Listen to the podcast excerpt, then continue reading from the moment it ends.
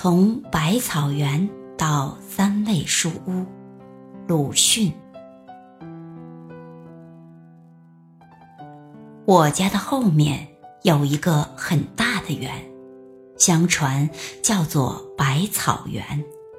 现在是早已并屋子一起卖给朱文公的子孙了，连那最末次的相见也已经隔了七八年，其中。似乎确凿只有一些野草，但那时却是我的乐园。不必说碧绿的菜畦，光滑的石井栏，高大的皂荚树，紫红的桑葚，也不必说鸣蝉在树叶里长吟，肥胖的黄蜂伏在菜花上。清洁的叫天子忽然从草间直窜向云霄里去了，但是周围的短短的泥墙根一带就有无限趣味。游灵在这里低唱，蟋蟀们在这里弹琴，翻开断砖来，有时会遇见蜈蚣，还有斑毛。倘若用手指按住它的脊梁，它会“啪”的一声，从后窍喷出一阵烟雾。何首乌藤和木莲藤缠络着，木莲有莲房一般的果实，何首乌有臃肿的根。有人说，何首乌根是有像人形的，吃了便可以成仙。或于是常常拔它起来，牵连不断的拔起来，也曾因此弄坏了泥墙，却从来没有见过有一块根像人样。如果不怕刺，还可以摘到覆盆子，像小珊瑚珠攒成的小球，又酸又甜，色味都比桑葚要好得远。长的草里是不去的，因为相传这园里有一条很大的赤练蛇。常妈妈曾经讲给我一个故事听：先前有一个读书人住在古庙里用功，晚间在院子里纳凉的时候，突然听到有人在叫他，答应着。四面看时，却见一个美女的脸露在墙头上，向他一笑，隐去了。他很高兴，但竟给那走来夜谈的老和尚识破了机关，说他脸上有些妖气，一定遇见美女蛇了。这是人首蛇身的怪物，能唤人名。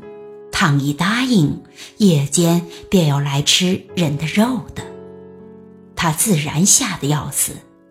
而那老和尚却倒无妨，给他一个小盒子，说只要放在枕边，便可高枕而卧。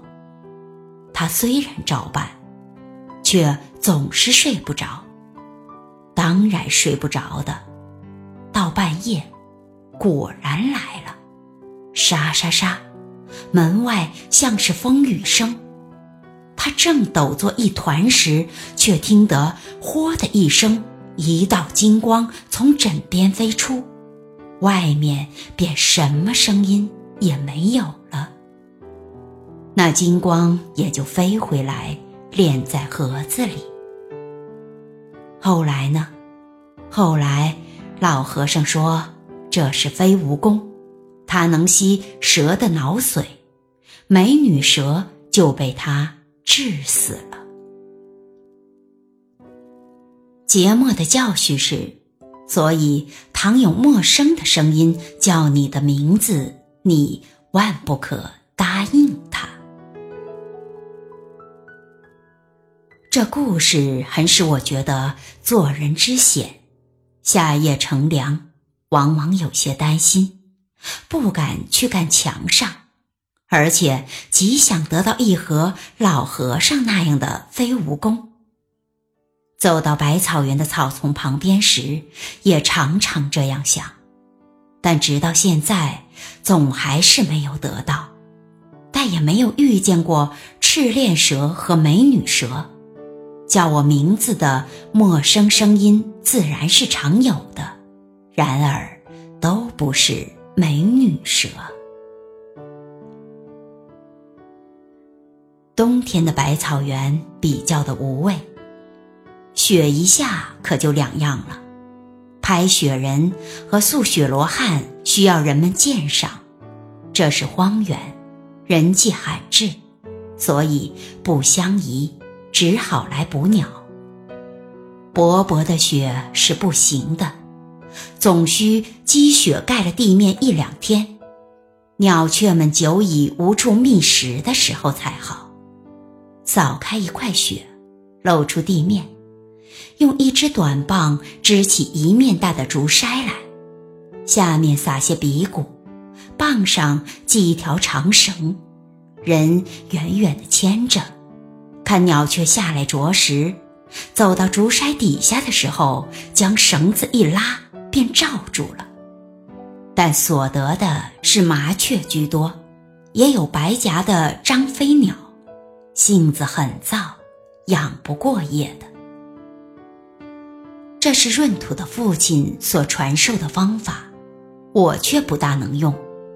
明明见他们进去了，拉了绳。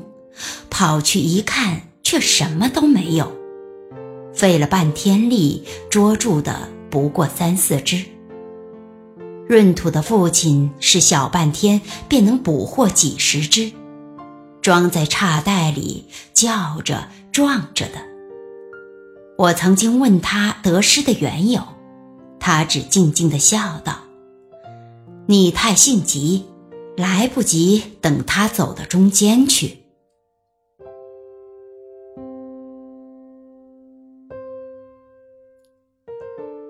我不知道为什么家里的人要将我送进书塾里去了，而且还是全城中称为最严厉的叔叔。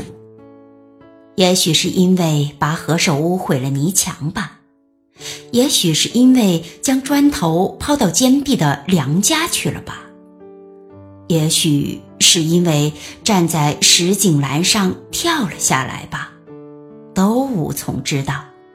总而言之。我将不能常到百草园了，啊的，我的蟋蟀们，啊的，我的覆盆子们和木莲们。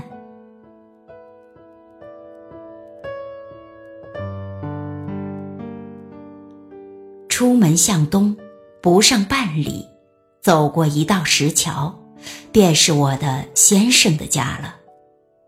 从一扇黑油的竹门进去。第三间是书房，中间挂着一块匾道，三味书屋。匾下面是一幅画，画着一只很肥大的梅花鹿伏在古树下。没有孔子牌位，我们便对着那匾和鹿行礼。第一次算是拜孔子，第二次算是拜先生。第二次行礼时，先生便和蔼地在一旁打理。他是一个高而瘦的老人，须发都花白了，还戴着大眼镜。我对他很恭敬，因为我早听到他是本城中极方正、质朴、博学的人。不知从哪里听来的，东方朔也很渊博。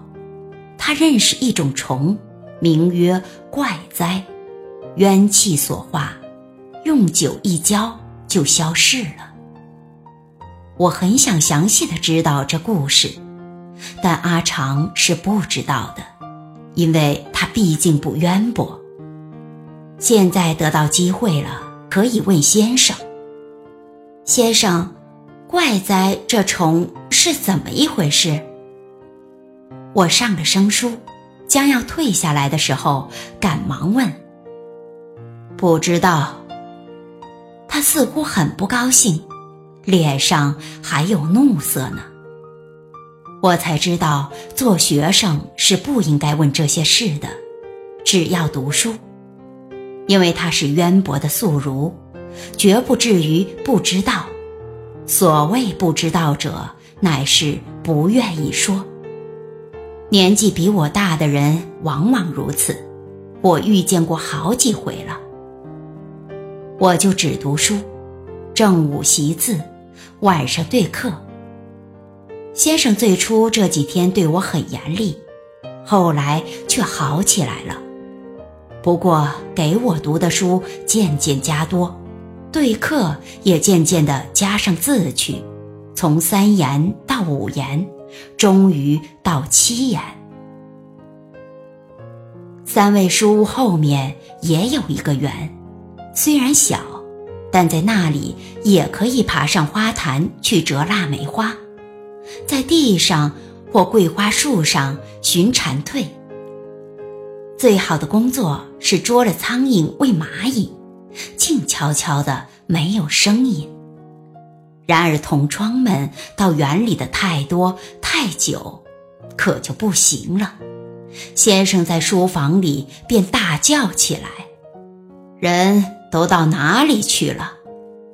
人们便一个一个陆续走回去，一同回去也不行的。他有一条戒尺，但是不常用。也有罚跪的规则，但也不常用。普通总不过瞪几眼，大声道：“读书。”于是大家放开喉咙读一阵书，真是人声鼎沸。有念“人远乎哉？我欲人斯人至矣。”有念“笑人齿缺，曰狗窦大开”的。有念上九潜龙勿用的，有念绝土下上上错绝供包毛橘柚的。先生自己也念书，后来我们的声音便低下去，静下去了，只有他还大声朗读着：“铁如意，指挥倜傥，一座。”皆经呢，金婆罗颠倒淋漓意，谦卑畏罪何？我疑心这是极好的文章，因为读到这里，他总是微笑起来，而且将头扬起，摇着向后面拗过去，拗过去。先生读书入神的时候，与我们是很相宜的。有几个便用纸糊的盔甲套在指甲上做戏。我是画画，用一种叫做金川纸的，蒙在小说的绣像上，一个个描下来，像习字时候的影写一样。读的书多起来，画的画儿也多起来。书没有读成，画的成绩却不少了。最成片段的是《荡寇志》和《西游记》的绣像，都有一大本。后来因为要钱用，卖给一个有钱的同窗了。他的父亲是开锡箔店的，听说现在自己已经做了店主，而且快要升到绅士的地位了。这东西早已经没有了吧？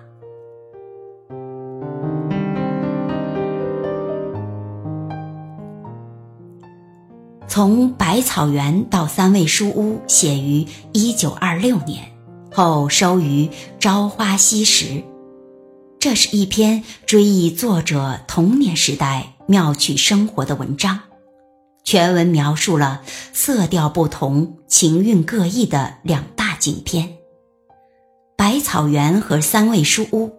作者写百草园以乐为中心，采用白描手法，以简约生动的文字描绘了一个奇趣无穷的儿童乐园，其间穿插美女蛇的传说和冬天雪地捕鸟的故事。动静结合，详略得当，趣味无穷。三味书屋则是一个完全不同的世界。作者逼真的写出了三味书屋的陈腐味，说他是全城最严厉的叔叔。儿童在那里受到规矩的束缚，但作者并未将三味书屋写得死气沉沉，而是通过课间学生溜到后园嬉耍，老私塾先生在课堂上入神读书。学生乘机偷乐两个小故事的叙述，使三味书屋充满了谐趣，表现了儿童不可压抑的快乐天性。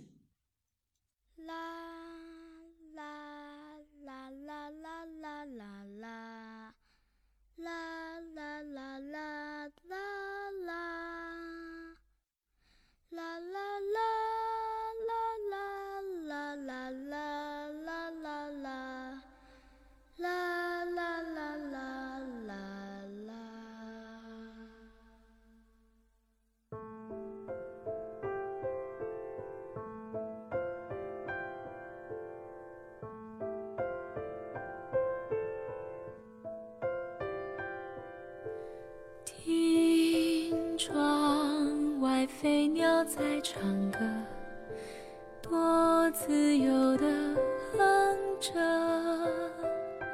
天上星星照耀他的